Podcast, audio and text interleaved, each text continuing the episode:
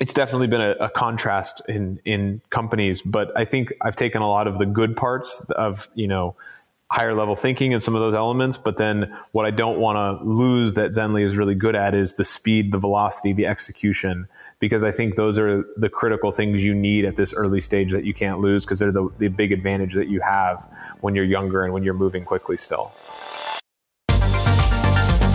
Digitale Leute Insights.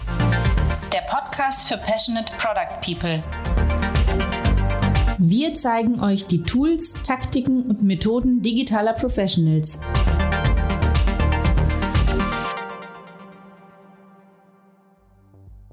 Hello and welcome to episode 43 of Digitale Leute Insights. My name is Thomas Riedel and I'm the editor at Digitale Leute. In this episode, Stefan Voskötter, CEO at Digitale Leute, talks product management with Baron Ernst, VP product at Zenly.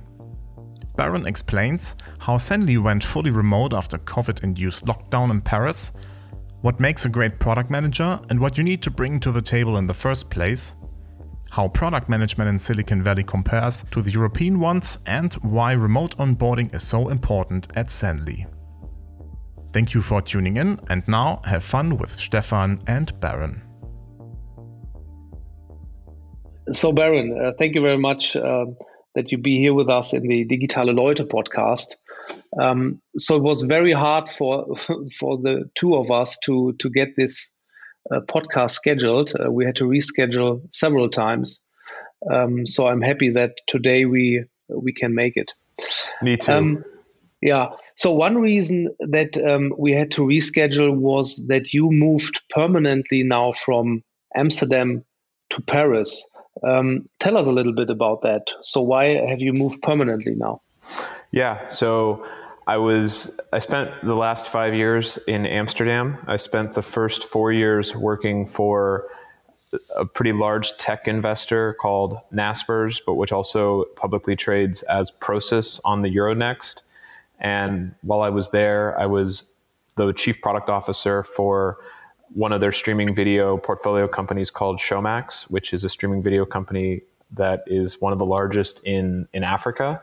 Mm-hmm. And so I spent four years doing that, and then I spent the last year in Amsterdam at, at Booking.com, and definitely enjoyed Amsterdam. Really, quite quite loved it there, but had a very unique opportunity come up to join the company where I'm working now, which is Zenly, and found it to just be a really quite awesome opportunity because Zenly is a really fast growing social network, but it's based upon a lot of the principles that I sort of largely believe in, which is privacy, security. It's about, you know, sharing your information with people who you trust, who are close friends and family. Mm-hmm. And I think it takes a, a bit of a fundamentally different approach to to social networking than a lot of the sort of different players in the space. And the other part of it that was very unique was it was an opportunity to grow something that already had, you know, a really exciting user base. Uh, they were already purchased by Snapchat a few years ago, but then to mm-hmm. be part of it while it continued to grow. And and they're mm-hmm. based here in Paris, so so moved here. Uh, you know, obviously for the moment, uh, still mostly working remotely from home. But yeah. uh, at some point, when the window was open, made the move, and uh-huh. based Understand. on how things are looking now, probably was a good time because uh, unclear what, what's going to happen moving forward as uh, as the case numbers start to look more concerning again. Mm, yeah, yeah. So when we met uh, the first time a couple of months ago, so you, you told me that you started to work for Zenly, um, but worked mostly from Amsterdam, uh, mostly remote. Now, now you're in Paris and you still have to work remotely. Yeah, um, yeah. That's um, that's the time now. So um, I think we will come to booking a bit later again. But now at Zenly, um, so what's the setup there? Is it um, now at the moment you work remotely? I, I assume the whole team works remotely, but um, in the normal setting, is it uh, also remote or is it on site? The team. So so. Uh, this is a weird answer for me because ever since I've joined, I, I started in March. We have mostly been working remotely. The we do we do have sort of the office, you know, available for people who want to get out of their very tiny sort of apartments in Paris, but there's no uh, there's no mandatory attendance or anything. It's, Okay. it's it's opened as a convenience for folks, and we limit strictly the numbers of people, and we also have to abide by all of the the French regulations of you know you have to wear a mask and all those sorts of things, and so. Mm. Um, it, it's you know it's definitely a different experience when we do go in occasionally, but most of but most of the team at the moment is still largely working remotely from from home or from different locations throughout Europe at the moment. When when the company I think is you know what we'll call normal phase or non-COVID mm-hmm. phase, they had mm. historically been a company that was very much sort of a company that worked in, t- together in the office. We have a quite nice office here in Paris, and um, and I think and I think that was the that was sort of the culture that had been established historically. So it's been a bit of a you know bit of a transition as as we've figured out sort of how to make the company work well while we've also learned how to work remotely. For me, in a weird way, um, that transition hasn't been so hard because I don't know the pre-state. I've only been here since it's been a remote workforce, and so um, I actually think it's been okay because uh, we can go into this a little later. But my previous roles, especially the one at Showmax, I was working not remotely but across four or five different countries and offices, and so the the notion of you know not seeing people every day was one that was pretty common for me given the way that my team had previously been structured. And so i've seen a lot of the stuff that i tried to then work pretty well here at zenly um, as we've been as i've kind of gotten started over the last six months. Um, probably uh, we can have one or two sentences around the, the remote work stuff. Um, do you think that at um, Zenly the situation will come back to normal? Um, that, that there will be a time in the future where it's normal that everyone gets into the office also after COVID? Or do you think that now the situation has, has changed fundamentally that for everybody it's it's absolutely the the normal way of working to be sometimes on site, but also a lot of time remotely. What do you think about that? I, I think, I mean, I do think at some point we will probably return to the office. I think, you know, it's, it's, it's, a, it's very much a startup type of culture. So I think that culture always had a bit of flexibility built into it with an understanding that, you know, some people were probably going to use a day here or there to deal with issues at home or, or work remotely. But I think by and large, there will probably return a, a, a bit of the culture of, you know, working in the office at, you know, probably three or four days a week. And then, mm-hmm. and then we'll see kind of what additional, if any principles we want to take from what we've learned during this period and apply them. But I think like many companies, it's, you know, we're, we're all sort of figuring it out at the moment, figuring out what what principles we should continue with, what what things we don't like about working remotely that we would prefer to go back to in person on. Um, and I also think that the other real challenge is just the general uncertainty within within the context of COVID makes it makes it hard to plan. So you know, given given the given this the the sort of uncertainty around when a vaccine is coming and uh, the case numbers and stuff like that, we're just trying to take it fairly proactively and and then you know plan it out as as we go. So mm-hmm. so that's that's that's kind of the answer. I think that's the answer for a lot of teams that are leading companies like this. Mm-hmm. Is Yeah. is uh, there's no there's no playbook for it, and so you're you know mm-hmm. you're figuring out a lot of it as you go. But I do think to answer your original question, when it's safe, when we have you know high confidence that that people will be okay, we will probably do a return to the office. But safety is the number one priority for for the team, of course. No, I understand. So probably we start a little bit around um, the product you're working uh, on now at Zenly, um, and also the the consequences now the COVID virus had for for your product and for the usage of your product probably. But um, first of all, could you describe a little bit in detail uh, what Zenly does exactly? Sure. So, so Zenly is, as I sort of said, a, a social network for you and really close friends. It's one of the only social networks that is very much based on geolocation. So it's all about giving you a visual representation of where you, friends, and family are um, on a map. and then also providing critical context for what you and your friends are up to within that within that map within that geography so if I see that you know you Stefan are at, at home, Zenly will help identify like this person is at home, this person is is sleeping, this person is heading somewhere. If I want to mm-hmm. have a conversation about, hey, when can we meet up? It becomes a much easier conversation to have in Zenly because you can actually, you know, see the person's location and figure out is it reasonable or realistic that you would meet up. And I'd say the other the other big thing that we really focus on is the the point of the the point of the product is giving people full control over all of these things. And so, you know, if you at some point you're like, I don't want to share my location with friends right now, you have the ability to freeze it. You have the ability to, you know, freeze location to give mm-hmm.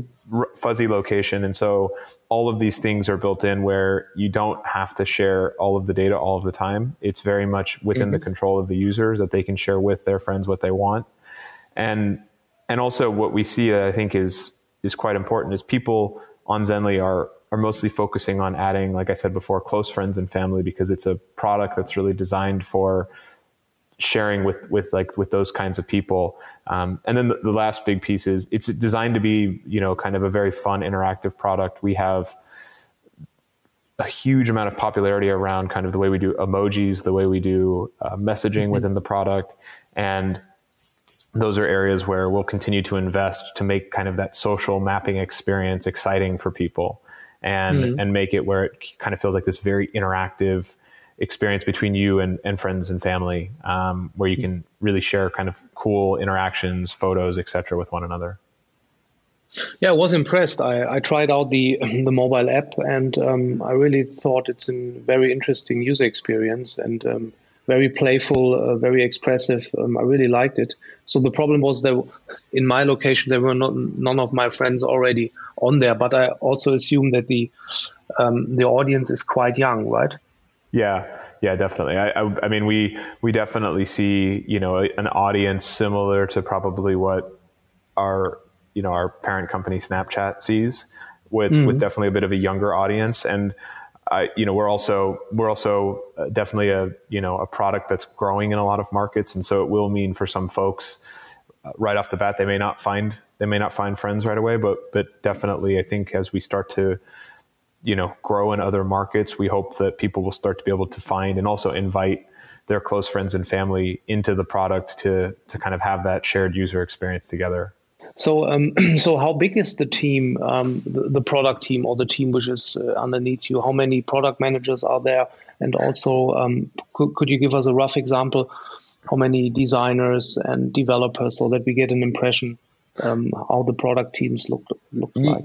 Yeah. So, so the team, the team itself is is not. We're not a terribly large team. Uh, Zenly, Zenly as a whole is, you know, actually been kept pretty small by design um, overall. So, you know, we're less than less than kind of hundred total folks working at the company, and and and before I joined, the product team was was a few different folks, but it wasn't it wasn't kind of a fully built out team. And so, what what I've been really doing over the last sort of six months is bringing additional folks kind of onto the product team. And so, started out from a pretty small small organization of two or three PMs uh, we've mm-hmm. we've hired we will probably be up to about six six or seven product people soon, and then mm-hmm. and then in addition, you know, also like I mentioned, to have folks in QA and and care and localization reporting into me. Design design is managed separately. We hired a person. His name is Danny Trinh, and he's quite well known in the design design communities. And he did a he worked at a number of pretty interesting startups in San Francisco and in Los Angeles, such as like Path, Digg, um, and, and, a few others, and also started his own startup that was pretty well known in the social space. And so he has the design team reporting into him.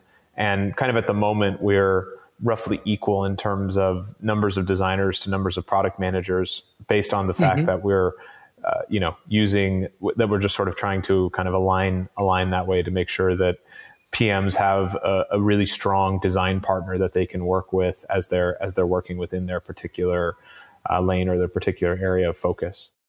Okay, so you said now that there is um, for every um, product manager there is one designer who supports um, um, the team of the product manager. But how does the team completely looks like? How many developers are in the um, in the in each team? Can you give us the structure there a little bit?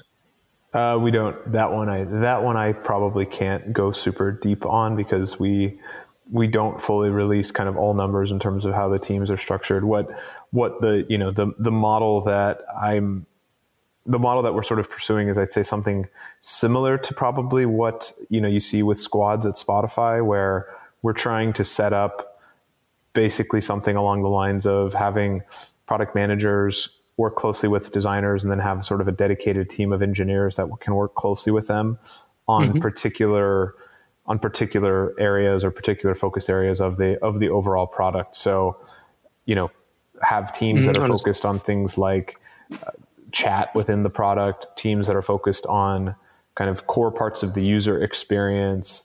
And, and each one of those, in each one of those teams, the, you know, the idea over time is find really, really strong product people who can help run and manage those, those key functions within the organization. And, and then pair them with really strong designers and really strong developers to, to sort of execute against those critical parts of the parts of the product basically. So, what would you say? What are the biggest challenges at the product development at the moment at Zenly? Um, so, you said that you are in, in multiple locations um, and you are probably on every mobile operating system. This should be a very high complexity. So, what are the biggest challenges for you? I mean, uh, the truthfully, I think it's probably similar to a lot of other companies. One was establishing sort of that remote work culture initially was kind of figuring out how to go from a company that I think historically had a very high amount of kind of in office interaction and in office, you know, cohesion mm-hmm. and mm-hmm. figuring out mm-hmm. how to reestablish that cohesion um, or keep that cohesion in a remote setting. Another one for us has been certainly, you know, we, we're in a phase as a company, which is really fortunate, where we're certainly trying to also bring on new people to the team. So, you know, in the last few months, we've, as I mentioned, I've been hiring different people to, to join the product team, but, you know, similar story for our design team and for our engineering team. And I think, I think actually remote onboarding has been a, I, I wouldn't, I don't know if I'd say it's like a challenge, but it's definitely I mean, it definitely is a challenge in a way, which is mm. is figuring out how to provide a really great onboarding and getting up to speed experience for for new people who are joining the company, especially mm. given sort of how how complex of a product Zenly Zenly can be. Um, you know, dealing with things like geolocation and mapping and all these other elements is quite a bit more complex once you're inside than it probably looks from the outside. That for me has been a, a major learning, mm-hmm. and so getting people kind of up to speed on all of the nuance of this product, especially in a remote situation, I think is is something that you just really have to put in the extra effort, make sure that you're making time for people on the calendar. I've I've noticed that I definitely have to be more dedicated when new product people are joining to make sure that they have clear onboarding opportunities, that we have kind of clear conversations about trade-offs, that that you know are making sh- I'm I'm making sure that they're having the right conversations with the right people and those interactions that would happen sort of organically in an office setting where you you know meet the person who'd been at the company mm-hmm. for 3 years you really have to sort of tell the tell the new onboarder hey talk to this person talk to this person this person's been mm-hmm. here a mm-hmm. long time they can give you the context that you need and you know, I think you always had to do that, but in this case, you really have to be very specific and very directed with it to make sure that they get the right amount of knowledge um, that they need. And then, you know, the the last piece I would say is that it's definitely a it's a product that's all about sort of knowing where people are in real time and meeting up with them. And we we definitely have you know made a few pivots in terms of some of the product things that we've done to sort of realize what time that we're in right now. So um, one of our critical features that we had for a long time uh, was something called called bump, where you could, you know, it's kind of you know you could bump someone's phone basically, and you just had to get within the vicinity, and you would add them as a friend on Zenly, because we want to be sort of uh, very conscious of the situation the world's in right now, we disabled that feature. We we added.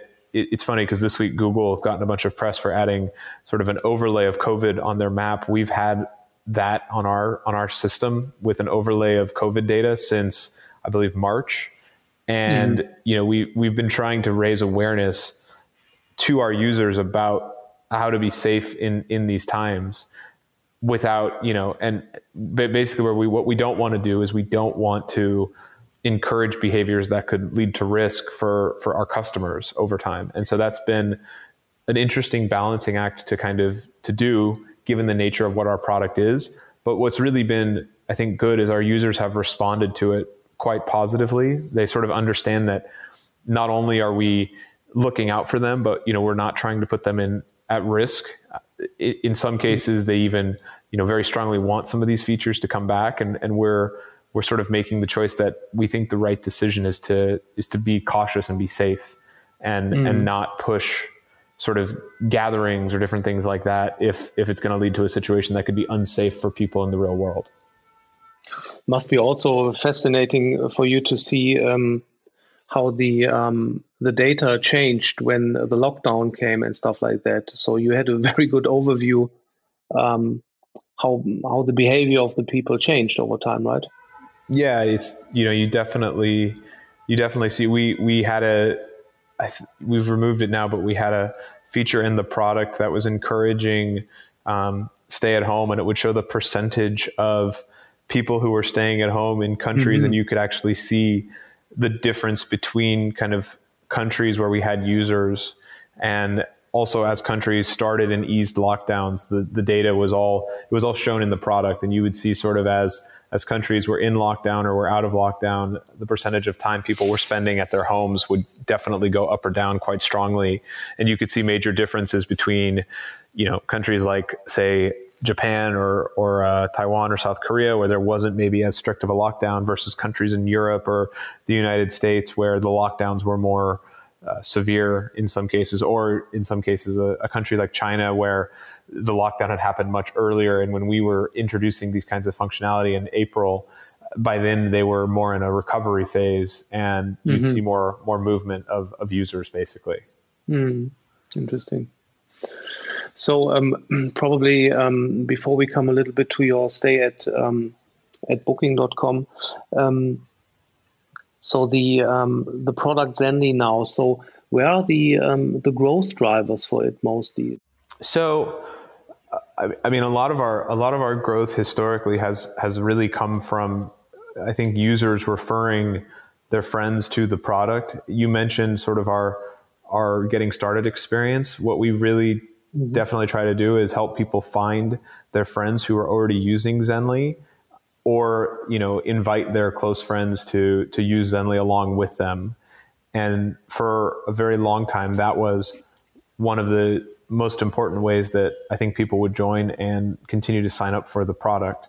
So we, you know, we really continue to focus to continue to focus on that. We we really I think are mostly focused on how do we how do we grow this thing organically and add value mm-hmm. for users? And and then use that as a way to figure out how to grow into new markets you know figure out how to kind of get people in those markets to start using the product and then start the word of mouth uh, with other users in, in those markets. And for us that has been a very sort of successful way to get to get traction in a lot of these places. And i think we will you know continue down that path uh, you know and of course find other ways to to add fuel to that fire once we once we figure it out. But but what we what we definitely you know don't want to do is just add users for the sake of adding users. What we're very focused on is making sure that when we start to see traction in a market we see it from a perspective of product market fit. Users are adding their friends. Users are finding their friends mm-hmm. not just signing up for the product and then having the experience you had. Because if we add a bunch of people in that nature, we don't really get the chance to retain them because they don't get that sort of Zenly experience where they're able to do it with their friends. And, and so for us, it's really critical that we find ways to establish that initial base of people um, to, to give that really positive experience when people are signing up for the first time. When people are spreading things through word of mouth, they already are having a positive experience with the product. And they and you know they our customers are our best salespeople. We would much rather them be convincing their friends to join than us having to try to do it sort of for them. And so so mm we've we've been very successful with that as a way to kind of continue growth um, and getting more people to use the product over time. Can you share some of the um, the tools you use at Zenly? So this is uh, all the time very interesting for our audience at Digitale Leute. What other companies um, use in, in form of tools from from the tech, tracking perspective, also or also user activation? Are there um, special tools you use, or would you say it's it's the normal stack everybody uses? It's a pretty, I would say it's a pretty normal stack. Um, mm-hmm. So I've done some, I've done some talks for Amplitude, and I've been an mm-hmm. Amplitude mm-hmm. customer. This is now, I think, the second company where I've been one of their mm-hmm. customers. Uh, so Zenly used them before I ever joined, but I also used Amplitude extensively at Showmax as well. And I think from an analytics perspective, they're probably the leader in the market right now. We, our, our head of growth, uh, his name is uh, Drew. He did a he did a chat with Leanplum, uh, actually I think earlier this week, and so that's sort of our primary provider for mobile A/B and and some other elements like that that that we leverage them for, and and then the the rest of the stack is, you know, pretty pretty kind of standard stuff. We, you know, build build a lot of our data infrastructure on top of things like, um, you know, segment and, and other elements like that, mm-hmm. and then use that as our kind of way to plug things in. Um, we use one of the one of the mini attribution vendors for for things like tracking installs and stuff like that. Um, and and it's not there's nothing I would say that is a crazy outlier in the stack. It's a pretty it's a pretty normal kind of growth product stack that you'd see. I'd say at a lot of very modern uh, startup companies, basically. Mm-hmm. Mm-hmm. Understand. And um, in the product management area, what do you use there? What kind of tools to to organize your backlog? Is it Jira or what do you do there? Uh, mostly a combination of Jira and, and Notion as the, the mm-hmm. primary tools. Mm-hmm. We use a bit of Airtable for sort of organizational purposes and, and such. So it's, yeah, it's kind of a, it's a bit of a combination of older tools like Jira and then Notion for a lot of requirements and, and note taking and that sort okay, of thing. Cool. And, um, and you know, as I mentioned, Airtable is sort of like a central backlog repository type of tool that we that we leverage, basically. Mm-hmm. Yeah, interesting. So. Let's come a little bit to your uh, time at Booking.com. So Booking um, is for for us always a very interesting company because one of the biggest internet companies here in the area, and uh, we also had um, people from Booking at one of our uh, conferences. It was very interesting. Um, we could talk uh, about a lot of things there now, but probably we could focus a little bit on the differences uh, between such a big internet company and now a smaller organization, a startup like Zenly. So, what are the biggest differences and what kind of experiences you now bring to the table at Zenly from Booking? Yeah, for for me, I I think the you know I think Booking is it's a wonderful it's a wonderful company has a lot of obviously as you mentioned one of the biggest internet startups in Europe I think I think the real sort of difference between a company that's at sort of the, the, the very large size of booking and a company like Zenly is at a company like Zenly, there's just, you know, there's still a premium on things like like speed, velocity, expansion, um, getting things shipped kind of very rapidly. Whereas I think the the challenge that you face at a booking, especially a little bit as a PM, is there's a lot more of the kind of I'd say selling of the vision that you're trying to accomplish mm-hmm. and and really kind of getting it getting it supported and getting it shipped. And and it's just also one of the situations where in a larger company, you're just dealing with a lot more complexity in terms of the the technical stack, the you know the internal kind of machinations of how do you how do you manage and how do you navigate that size of an organization. And so i think you know i think for me what was what was really good about the booking the time at booking was you know sort of seeing and understanding how a company of that size and scale works how it sets strategy. Um, and and I think some of those processes I can bring to Zenly, but but I also think that what I really like about sort of the smaller size of organization, which transparently I, I think has been a better fit for me in my career, is I, I was definitely missing sort of the speed of execution and the ability to really get things done incredibly quickly. That you know I think I don't think this is unique to booking. I think it's just it's just harder at, as the companies get larger to maintain that overall type of velocity that you have when you're in that very early stage, and and that gets solved by more people, more resources, more teams. But what's really unique about the current situation at Zenly is just the fact that with a very small team of less than 100, as I mentioned, we still are able to ship a lot of new functionality, new things to our users, and get a lot of very rapid feedback. Um, whereas with booking, you're very much focused on, you know, is this is this net positive from a revenue perspective? Is this the mm-hmm. type of thing that building it is going to yield something to either top or bottom line? Is it the right investment to make? And a lot of time is really spent thinking through all of those critical elements, especially in a leadership role like I was in, and and a lot more time spent on just overall team strategy and team organizational setup. Whereas at Zenly, I, I do all of that for my team, but then I still have also a lot of time to get my hands dirty and do a lot of the kind of more player coach type of type of mm-hmm. opportunities where I can also and I've had to manage and run some teams on my own because there's no product manager when I got there, and so someone had to write the requirements, write the specs, work with design, um, and mm-hmm. and then and it also builds up that empathy between you and the team over time where when you bring in a PM they you know they know that you can train that person well because you've been the one working with them for a while so mm-hmm. it's definitely been a, a, contrast in in companies but I think I've taken a lot of the good parts of you know higher level thinking and some of those elements. But then what I don't want to lose that Zenly is really good at is the speed, the velocity, the execution because I think those are the critical things you need at this early stage that you can't lose because they're the, the big advantage that you have when you're younger and when you're moving quickly still. Yeah, I can imagine. So you're way more nearer at the product now. So um, um, it's a totally different thing. So could you give an example um, about of a process which you brought from booking uh, to Zenly? Uh, so where you said, okay, so this is in my experience way better a, better way to do it?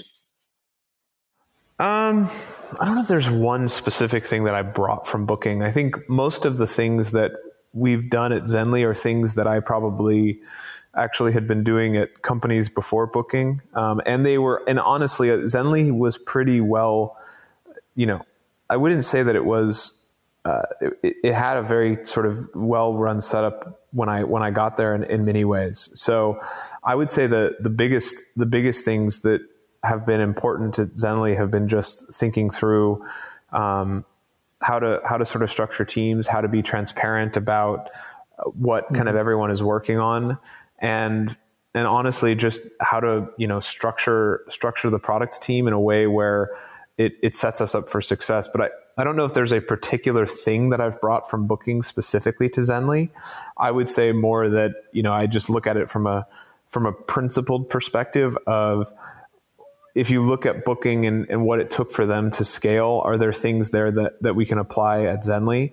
And, and I think the, re- the reality is when you look at what made booking successful for many years, they had a very sort of dialed approach on bringing a lot of new nights, or sorry, bringing a lot of new accommodation partners into the fold, figuring out a way to really, really effectively bid on Google and on other search mm-hmm. and meta search engines to to bring traffic in. I mean, they were for the longest time one of the best companies at that. They still are a major spender there, but they had a unique advantage there. And then last was a, uh, like a maniacal focus on conversion optimization, on figuring out how to how to do that.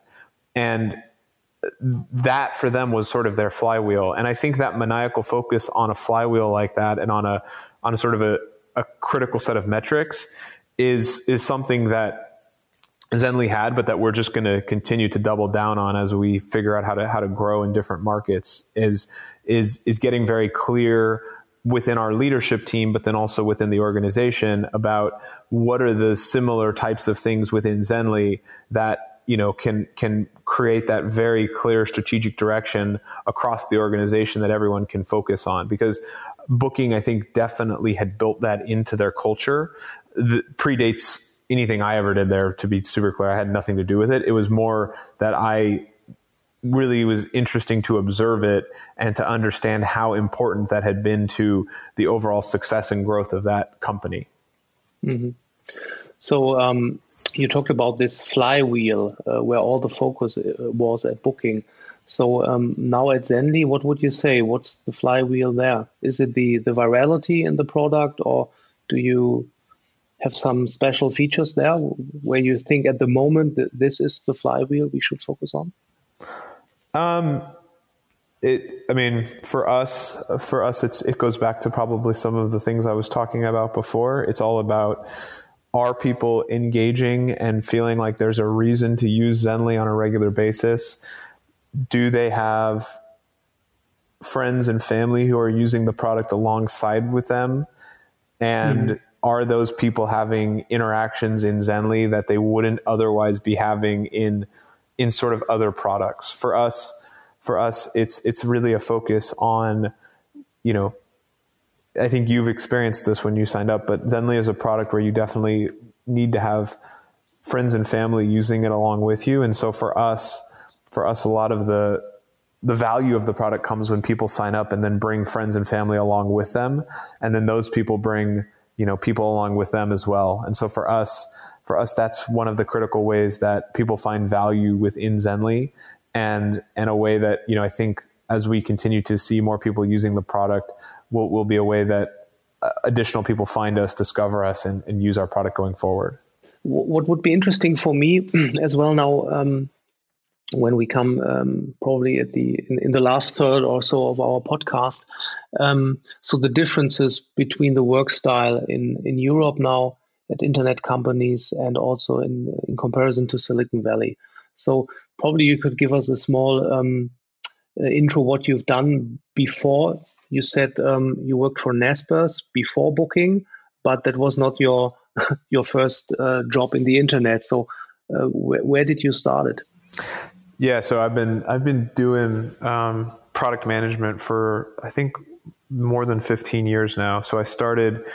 I, I graduated from Berkeley in 2005, and I started at Intuit, which is a pretty well-known large U.S. tech company less mm-hmm. well known in Europe because most of what they do is uh, tax and small business software for the United States. Mm-hmm. I spent four years there, so I spent the first two years in what's called the, their rotational development program, where you do product management and marketing, and you kind of determine what you're interested in. And then I spent two years um, as a product manager. And then after that, I went to a company that is not as well known, but was actually pretty influential in a lot of ways called IMVU. And the, the reason it was influential is uh, mm. Eric Ries co founded it. And that was where he kind of wrote a lot of the lean startup principles. So, in many ways, IMVU was one of the, if not the original lean startup. Uh, so, I went from this sort of larger internet or larger consumer focused product company. And at the time, from 2005 to 2009, when I was at Intuit, majority of the revenue was still coming from shipping boxed software versus doing things on the web. Mm-hmm. I was managing one of the few web products at the company at the time. And then I went to IMVU, which was completely web only, uh, you know, continuous deployment, continuous integration, which in 2009 was not a normal thing. It was new then.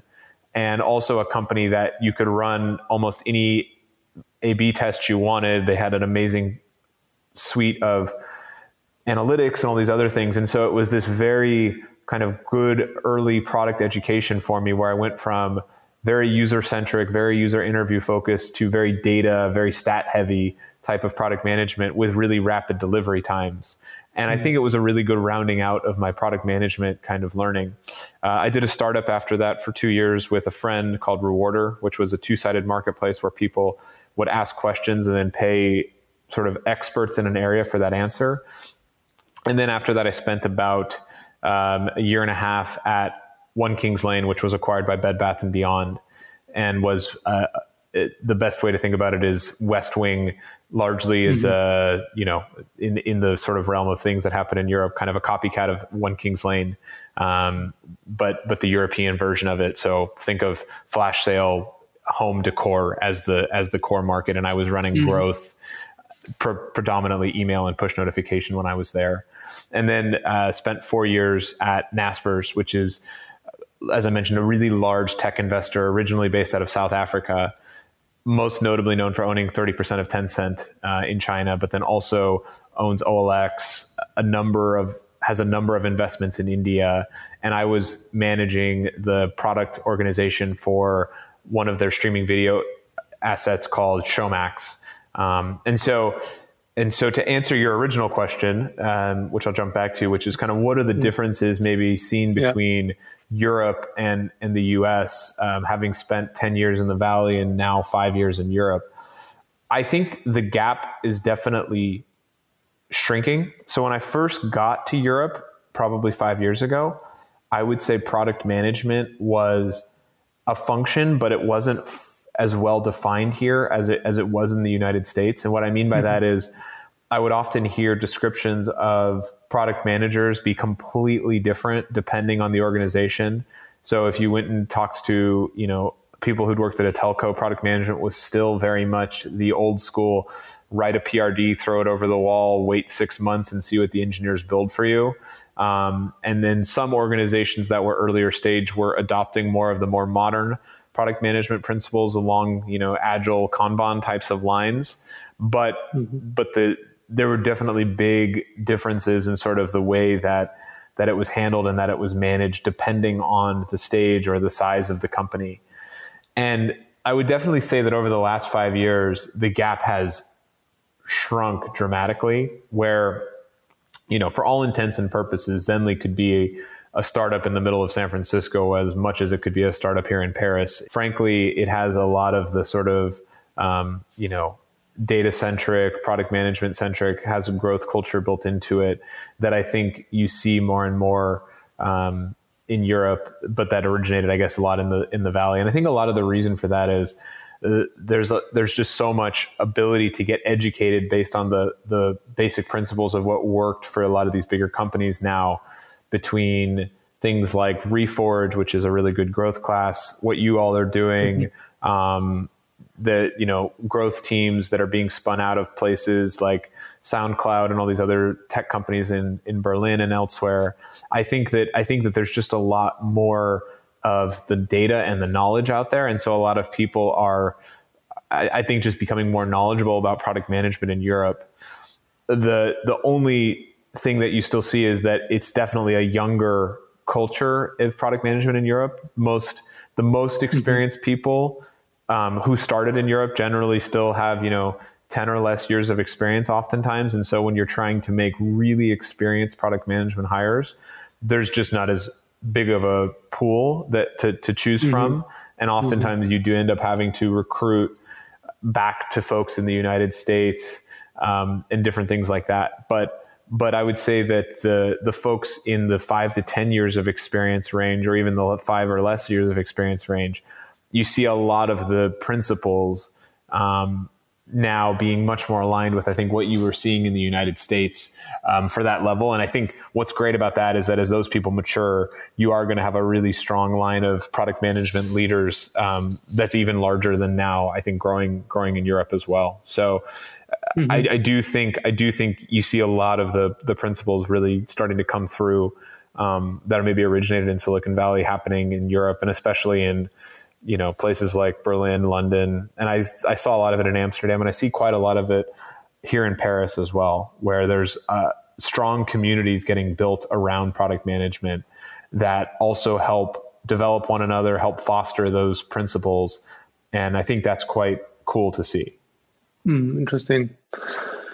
So um, you talked about um, recruiting product managers. Um, couple of years ago, there was this idea. So there are product managers from very different um, types of educational backgrounds. So there was the the designer product manager, there was the developer product manager, or or the guy who comes from business. Um, so when you now hire younger product managers, so for what do you look exactly? So um, we also often have these questions from younger people who want to develop into product management.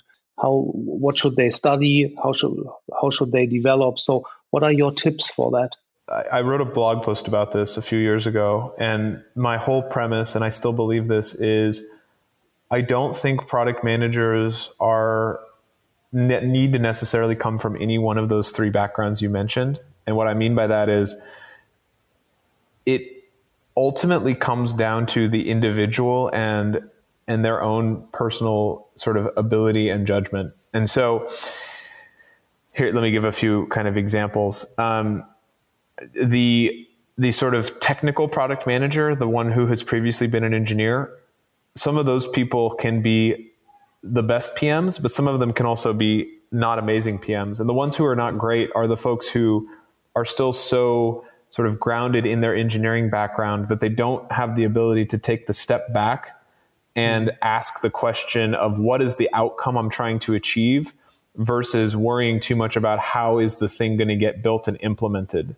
Because the best PMs to me are not the people who tell engineering how to build it, they tell engineering what to build, what the customer outcome should be, and how it should work from a use case and from a spec perspective. But if they start to then describe in addition technically how it should work, um, you know, how the code should look, basically all they're doing is eroding trust within the technical team. And they're also not doing their job, which is their job is to look out that the product solves the problem, not that the code is written the way that they want it to be written. And so, so that's that's one example. On the far opposite end is you kind of mentioned the business product manager, and the way that those people often fail is they have an MBA, they come from a consulting background, they're really, really good at coming up with high level strategy that sounds really pretty on a slide. But when it comes to the day to day and the nitty gritty of actually working closely with an engineering team, you know, one engineer mm-hmm. is not swappable for another engineer. It's never that simple. Mm-hmm. It's usually under, you know, really day to day being a good PM comes down to understanding the personalities, the work styles. You know, who is your guys who are going to work until 10 or 11 p.m.? Who are your guys who have a family who are going to go home at 6 p.m.? How do you get the best out of each one of these people? And that's not something that you can strategically put into a, you know, a two by two on a slide and have a framework for it. That's the kind of thing that you get from understanding the team and having those interpersonal relationships with them to figure out how to get the best out of them. So to, to kind of go back to your question, I think product managers can come from anywhere. I've seen great product managers who were English majors. I've seen great product managers who were technical majors. The critical set of of things that make people good PMs are one, they have a lot of empathy for their team. They understand kind of that the most important resource that they have at their disposal is their ability to make things incredibly clear for the engineers that work alongside them, what they expect to be executed, what they, you know, what the outcome should look like. And they try to keep those people out of meetings as much as possible to give them as much time to build and to code as, as, as, as is possible. Two, they set really clear expectations. They're really good at managing the backlog. They're really good at having clear priorities and a stack of what's more important than what within the organization of the team and also good at figuring out how to make the right trade-offs within the team they're also really good at figuring out how to make trade-offs in a particular project so mm. understanding if something is going to cost five days versus 14 days and understanding the delta between those two investments and understanding that sometimes five days is enough to get you the value that you need those kinds of things are instinctual types of decisions, but they're based upon understanding what are what is the outcome you're trying to achieve what metric are you trying to move what data do you have from customers that tells you what's important about this feature and to me to me that th- those those are the types of things that you that you really see in really good product managers and so when it comes to the things that i recommend for training it, it's actually quite hard to say it, but here, but here are characteristics that I look for. One, mm-hmm. Product managers should have a drive to, to get things out to users. Product managers should, at the end of the day, be striving to to get things shipped. And you can even see that in younger folks where you know they have a really high drive to to achieve to get things done to get things out but they also don't do it from an idealistic perspective. Instead they do it from a realistic perspective. At the end of the day the best pms are are probably i'd say realistic pessimists. Some of them are realistic optimists. I try to think that I'm a realistic optimist, but I'm probably a realistic pessimist. And what I mean by that is you're always planning for the worst and hoping for the best. Really good PMs are, you know, pre-morteming things in their heads. They're thinking about what are the six scenarios that could happen with this? What are the four that are really bad and how am I going to deal with them if they occur? And and they're seeing around the corners before the, the problems occur because those are the people who, in the face of a crisis, an engineer having a bad week, someone needing to leave, can figure out how to piece together the solution to still get something shipped. Um, mm-hmm. And and so to me, the way that you train for those skills is you find ways to put yourself in challenging and uncomfortable situations. Um, what I mean by that is, it's so for me, I honestly think the best training I had was I'm, let me be clear, I'm a political science and economics double major. Nothing mm-hmm. about my background is very technical. I've worked in tech mm-hmm. for 15 years, so I I guess I know enough that I vaguely am competent, but I don't code. Um, but for me, I think one of the most critical things that probably helped with my training was I did debate for eight years in high school and in college. And it doesn't sound like it's related, but debate is a situation that forces you into competitive and critical thinking situations all the time. You're always having to think through critical argumentation and how you're going to try to win around. And to me, a lot of those skills are actually quite relevant when it comes to being a product manager because it's all about how am I going to solve this puzzle? How am I going to figure my way out of this situation? Who are the people I need to discuss and convince that it's the right solution? So I, I do think things like that matter. That's not me telling you everyone should go do debate, but it's saying like having putting yourself into those situations where you have to critically think your way out of it. I think is really good training for a product manager. That can be everything from you know focusing on critical testing, building your own product or attempting to build your own product, finding your own team to outsource to build your product. Um, but I find that if you can find hands-on ways versus theoretical ways to actually test your ability to to deliver to get things done that's a really really valuable way to train yourself as a as a product manager over time. Um, and then there are really good or starting to be better courses out there highly recommend different blogs. I, I, mean, I, I have one. I don't know that it's that great, but then there's others like, you know, Andrew Chen's is on growth is great. Uh, Casey mm-hmm. Winters, who's the CPO for Eventbrite is great. And I do highly recommend reading some of the things that these guys are writing. I think, as I mentioned before, the reason that Europe has been able to really level up so quickly is because so much of this knowledge is out there. No university I've seen teaches product management. I think MIT might have a course, mm-hmm. but the reality is most of it is learned on the job or through experience. And most of it is a combination of rational thinking, data analysis, ability to empathize with your customer, ability to motivate and get a team going, and really strong project management and note taking. And those are all disparate skills, but the best PMs can do all of them and figure out how to use that to build it. And so if I was telling someone new how to get into the job, I would start by saying like we're going to start you with a few small projects, figure out if you can figure out how to get those shipped and then you gain trust with the team over time. You learn the principles and then as you learn the principles, you get more development and you get better as a PM as you go. Mm-hmm. Um, and then sorry, long answer, but then the last point I would make is go and look at products that you love and then mm-hmm spend the time writing down like tear down their onboarding. Look at why was the onboarding successful for this product versus this other product? Um, what do you think the pm was thinking when they built this feature versus this feature? What metric were they trying to move? What trade-offs do you think that they made?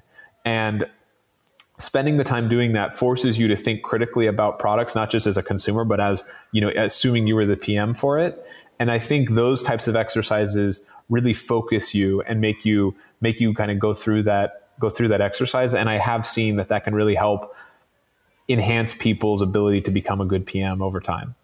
Mm. so baron thank you very much for this um, very interesting answer. And um, i think what you said at the end, um, this is uh, very, uh, very inspiring for a lot of people. I think um, so. Go out and look for a product you love. Yeah, I think this is very important. Yeah, that you really want to ship something, you want to build something, and you want to be in the details to to shape this product. Yeah, and I think this is a great idea. And probably at Zenly, probably do you hire at the moment junior PMs or other PMs? You is it um, is it an option to to apply at Zenly at the moment? Yeah, I mean, we are always uh, so. As I said, we're building the team right now, and we have both. Uh, you know, at at the moment, have been hiring some. You know, I'd say a little more senior folks, mostly because. Yeah. Um, you know, I, I, need to build a, I need to build a bit of a of a strong team to start. But then I think over time, we will also, you know, need to add to that team, and so we'll look for opportunities both for more junior and more senior people to join because what we want to do at Zenly for sure is build you know if not the best one of the best product management teams in Europe and and figure out a way mm-hmm. that we can also be a place that really strong PMs can both join but then also we can produce and train really strong product people um, within the organization as well that's definitely a goal that we have over the next couple of years step one was actually hiring people because as i mentioned the team, you know, other than a few folks, didn't really exist. And so step mm-hmm. one was building the team. And now once we have the team in place and we're executing well, step two will be how do we enhance the team, but then how do we also make it the type of team where uh, saying I was a product person at Zenly is a you know similar to other companies something like oh that's a really good place to learn or to have done product management mm-hmm. and that's mm-hmm. definitely aspirationally where where I want us to be um, over time. So cool. So this seems to be a very good place to be to get uh, your product management education at Zenly with Baron. So uh, Baron, thank you very much for your time. Uh, it was a great interview. Thank you. Really appreciate it. Thanks, Stefan. In this um, crazy uh, situation, stay safe and healthy, uh, also for your family. Uh, so thank you very much, Baron. Yeah, thank you so much, and same to you. Stay safe, and thanks to everyone for listening. Thank you for listening to this episode. If you would like to learn more about this topic, please visit our online magazine digitale-leute.de. There you will find articles, interviews, and podcasts about the development of digital products. In our weekly newsletter, you find a summary of our articles, as well as information about our events like the Digitale Leute Summit our conference for product teams and companies. If you like our podcast, please leave a nice review, 5 stars or a heart, whether you listen to us on iTunes, Google Podcasts, Spotify, Deezer, or SoundCloud. You have questions or suggestions? Then send us an email to dlredaktion at digitale-leute.de. Thanks and hear you soon.